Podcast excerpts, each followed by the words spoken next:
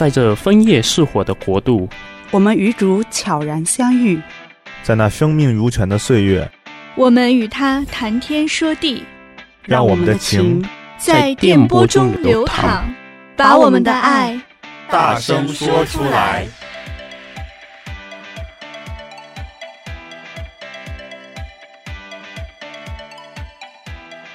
亲爱的听众朋友们，欢迎大家来到我们的。爱要说出来，我是今天的主播橙子，我是 Danny，我是嘉伟。啊，嘉伟啊，Danny，嗯，我们认识也有一段时间了哈。啊。可是，其实你们跟自己相处的时间更久，你们觉得你们认识自己吗？了解自己吗？很深，这个人生哲学问题呀，问 得这么难。嗯，我觉得我小时候什么做各种测试题啊，什么了解你自己啊，什么找工作啊，好像是有那么一点了解，但是也不能说很了解。那那我换一个更简单一点的问法好了，那就是你们俩觉得你们的优缺点是什么？哦，优点老多了，对，缺点也不少，也也是都各有。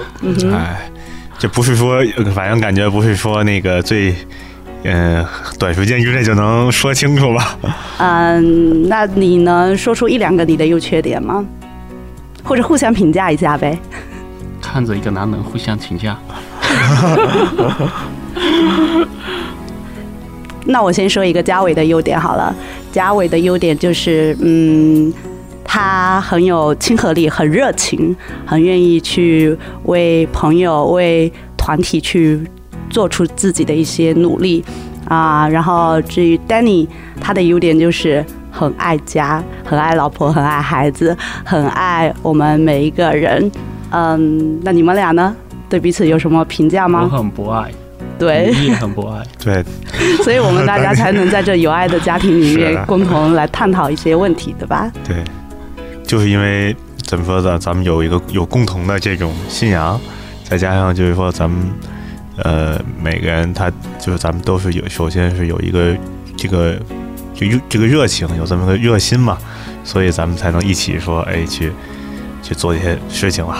嗯，那你们觉得你们为什么会成长成现在这样子的自己？比如说很热情啊，或者呃，就是这么这么样的一个自己呢？这跟什么因素会离不开呢？你们会觉得呢？从小长到大。因为这些性格或者肯定是从小一点点慢慢上来的，身边周围的影响啊，对，就自然而然就成长成这样子了，是不是？对。啊，Danny 刚刚说到一个很好的，就从小长成身边的人的影响。其实这啊，这归根起来算是原生家庭的一个影响，对不对？不知道你们认不认可？认同。爸妈、姐姐、妹妹、哥哥、弟弟，假如说有更多的话，周围的。就是周围的这些亲人们、朋友们的一个影响，对啊，对，每一天都在一起。嗯，对。那我们今天啊，Danny 这提到的，嗯，一个很好的一个话题，那就是关于原生家庭的一个对我们自己个人成长的一个影响。那我们今天要不就来探讨一下我们的原生家庭。嗯，不知道 Danny 跟嘉伟，你们两个对你们原生家庭有什么样的一个印象呢？你们成长在什么样的一个原生家庭，什么样的一个家庭环境里面呢？我觉得我是我的我的生长一个环境还算是非常有爱，爸爸妈妈喜欢我，姐姐让着我，妹妹会让我保护她，我觉得还算是比较有爱，只是。只是嗯，我印象中的一部分就是，可能爸爸比较忙，经常家里都只是，呃，妈妈、姐姐、妹妹，我有一个姐姐，一个妹妹，嗯，然后感觉就是在女人堆里面长大的，所以你们会觉得，呃，有时候我的性格可能有点儿细腻那种，嗯，你说比较充满爱啊，或者。就是有点娘娘腔吗？没有吧？我们没有这么直白。就对哦，挺好的，挺温柔的，是。所以你在女人乡里长大，所以就成长成一个温柔的男人，对不对？对，可以。嗯，呃，我这边呢，咋怎么说呢？因为我在家里边，我算是独子嘛，独生子。呃，然后就是家里边就是我我我妈跟我爸，呃，当然我爸可能就是之前吧，年轻的时候嘛，相对，当然现在也还好啊，就是我小的时候那个时候嘛，也是属于比较忙，然后家里边就，当然我妈那个时候可能相对有的时候也也会忙一些，但是我那个时候呢，小的时候一直到上中学吧。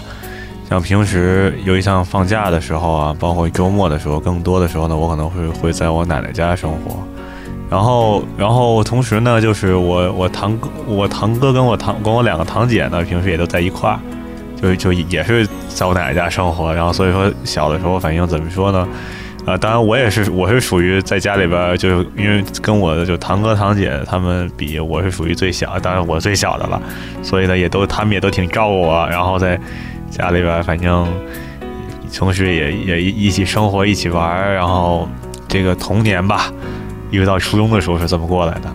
嗯，然后然后等到上中学以后呢，可能基本就是属于，可能就是属于当时那个时候青春期嘛，可能跟家里边父母这边可能开始叛逆了，对，开始有叛逆了，开始有矛盾了。嗯，然后到高中的时候呢，相对因为那个时候我就住宿，就是。就不在家住了嘛，基本上在学校寄宿嘛。嗯，然后回家跟父母接触的时间也比较有限，然后后来可能慢慢的，也就是就是交流沟通也比较多了吧，然后一直到现在是属于就是这个样子。嗯，刚刚通过 Danny 和嘉伟的分享，我我就可以感受到你们两个呃，像嘉伟就是属于因为他的原生家庭是爸爸经常在外面忙，是不是？啊，对。然后所以你高中时候就去寄宿。就所以以至于你现在可能就算是一个比较独立的人，因为我也知道你现在自己一个人在这边求学，然后也能够自己去承担自己的一些经济呀，或者自己去承担自己的生活，然后所以我觉得这可能也是你成长为自己一个成长为一个比较独立人格的一个一个因素之一，不知道这样算是吗？有一定影响吧，对，嗯，然后像 Danny 对，就是。成长为一个比较细腻温柔的男人，就是可能因为家里有这这些啊、呃，有个妈妈，有姐姐妹妹们的一些啊母爱的一个滋润，所以可能就是成长为一个比较细腻的一个男生。嗯、呃，那你们觉得你们从小最没有得到的一个心理需求是什么？可能是陪伴呢，或者是求认可，或者是这些。求爱，或者是你们有什么样的一些需心理需求，是从小到现在，啊、呃，一直没有，或者说是比较长时间以来很难得到的一个一个心理需求呢？有没有？我觉得好像我们华人的爸妈，不知道只是我妈妈还是还是其他家庭也是这样。我们反正我爸妈老是说看。老王家的孩子多厉害呀！又是别人家的孩子，是不是？这个比较，这个对，我我我不知道为什么他们虽然哦，虽然我们在我在我比如说我我班级考了第二名或者第一名的，他还是不肯表扬你。哇，你好棒！呃，对呀，对你认可，呃，你成绩很好，嗯，总是说，哎，你这个九十九分啊，下一次能不能考一百分？对 这种，我就觉得。好像华人家庭就很很难，是很多家长会有这种心理需求。那你当时要是妈妈，你经常做的比较好的时候，妈妈没有认可你，那你会有一些什么样的负面情绪吗？我总觉得，唉，好吧，下一次要考一百分，会给自己那种非常大的压力。就考试的时候，我不允许一点儿错误的出现。比如说，我感觉会。可能也许也是一种动力，但是当时感觉的确实是一种感觉负担肩负的一个比较大的东西。嗯，我要得到妈妈的认可，我要得到我爸对二对我的赞赏，我我必须要付出更多更多的努力。就是以至于你在读书当学生的那个期间，就会觉得压力特别大，是不是？因为要得到父母的一个认可。对对。那嘉伟呢？嘉伟，你有没有什么从小到大想要得到的一个心理需求却没有达到的呢？嗯，我当时从学习上面来讲吧，可能我比丹尼的情况稍微幸运点，因为我父母是属于那种心比较大的佛系心理，对，属于那种佛系心理，就是说，嗨，主要你这，呃，怎么着你自己别有多大压力，你开心就好。就是说话在学习啊各方面讲，其实我父母当时他们给我的压力其实很开明，很开明，其实并不是很大。说实在不行，那个因为他们可能也觉得就是说，呃。就是说，可能就是国内的很多教育吧，可能对孩子就是就有有一定伤害嘛，觉得不太好。因为他们可能从小就给我的想法就是说，就就有种想法，就想说以后哎，可能说上高中甚至大学就想把我送出去。他们可能挺早以前就有这种想法，所以这一点方面，学习方面这种成长相对压压压力不是很多。然后，但是可能唯一。嗯，我感觉给我就是缺失的东西呢，就是说，也许就是在青春期的时候，或者说甚至说在小学的时候，可能是我，因为小学的时候之前我爸很忙嘛，然后主要像出去玩一下，或者是做什么，可能都是我妈在带着我，然后或者是在我奶奶家跟我就是堂哥堂姐他们玩，然后可能对于我我父亲这边，对我爸这边可能，呃，陪伴什么的感觉相对少一些，尤其是说对于说。感觉说社会啊，跟相处啊什么的，可能也许是言传身教的东西相对是少一些。因为确实我在上初中以后，其实在呃人际关系方面确实吃了很多亏。当时也完全几乎上了初中中学以后，当时也是属于对于跟同学相处这方面，说实话，那个我我初中的三年其实是很失败的。然后直到上高中以后，才慢慢的就是说才开始就是自己也注意到一点一点的。各方面才都处理好吧，算是。所以你是觉得，呃，你初中，尤其是初中那一段生涯的一些阴暗面，是因为父啊、呃、父亲的不陪伴，或者父亲的没空陪伴造成的，是吗？对，有一定关系吧，就是。可能是有这样子的因素在里面，是不是？对，包括可能再加上之前可能这种机会相对也少吧，因为那个时候基本就在家里头，然后跟周围的人接触的相对也少，再加上。呃，跟我哥、跟我、跟我堂哥、堂姐他们，毕竟，毕竟他们也是属于比较让着我嘛，对吧？所以相对可能锻炼的就不是很多吧。嗯，那你们觉得你们的原生家庭是如何你们影响你们的生活，或者说如何影响你们的言行举止啊、思想行为方面？有没有原生家庭有没有对你造成一些什么样的影响？哦、呃，可以是好的，也可以是不太好的。一些方面，就比如说嘉伟刚刚说啊、因为可能父缺少父亲的陪伴，以至于在人际交往方面可能并不是那么大胆啊、去走出去这样子的一个一个一个现状。那还有没有其他更多的一些例子呢？Danny，你有什么可以值得分享的吗？我觉得哈，刚才讲到求认可这件事，以至于比如说我。呃，我在上学的时候，如果老师对我认可的话，那我就觉得这个老师很好，这个是一个好老师。然后我天天帮他提东西啊，什么类似这样子，或者然后至于后面，比如说恋爱男女之间情侣关系的时候，我也非常在意这件事，就是比如说我的女朋友会不会认可我。给他做的一件事，我比如说做准备了一个比较浪漫的一个环境。假如说他的表情非常呆滞，没有任何惊喜什么，我会觉得哇，好受伤啊！花了几个月居然没有任何。但是如果他非常的每一件事给你点赞，给你哦感谢你，所以就有反馈的话，你才会觉得。所以我呃刚才说为什么这么呃。怎么说呢？细腻温柔，就是类似这样子。现在我的我的老婆也是这样子，我们会很经常，呃，互相感谢大家，互相做某一件事。哦，都大家都是我知道这件事你是认可，我也是认可什么，类似这样子会互相点赞。可能外人如果不知道，看来哇，你们好虚伪呀！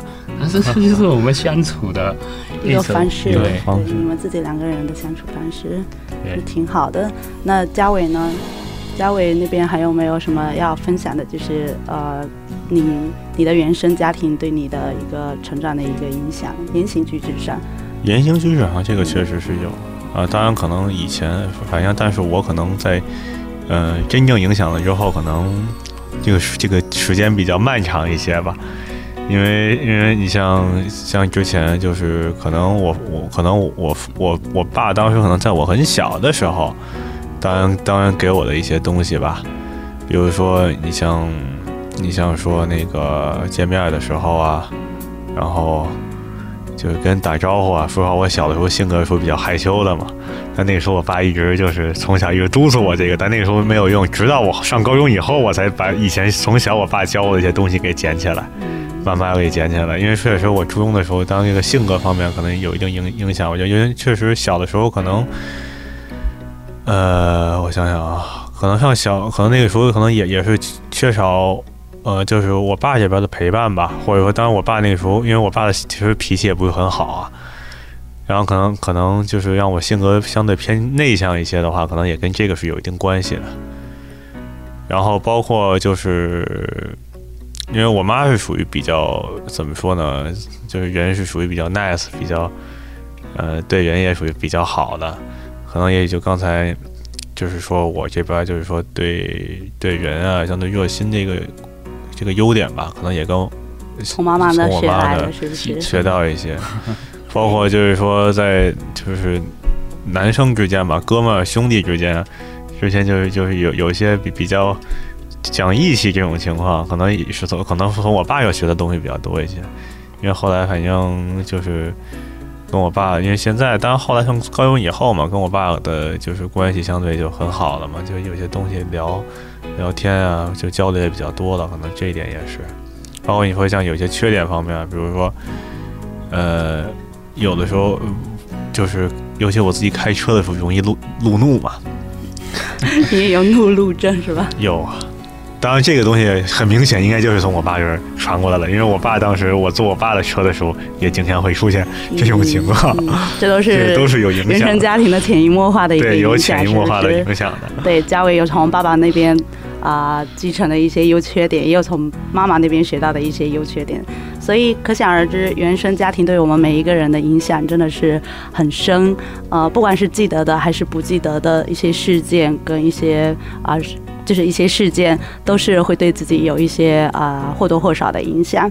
嗯，其实我们去了解我们自己的原生家庭，啊、就可以更清楚的知知道自己为什么成长为现在的自己，也可以卸除不必要的一些自我防御，可以让我们更知道啊、更能够明确的去表达自己，表明自己的所需所求，所以能够找到自己被爱与爱与被爱的一个家庭。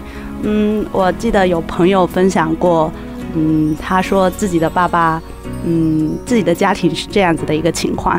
妈妈经常会说：“你不要像你爸一样好吃懒做，天天在家睡大觉。”嗯，但是其实如果这个家庭当中，妈妈要是换一个说法，说你要是能像你爸一样，呃，吃得健健康康，睡能有一个很好的睡眠。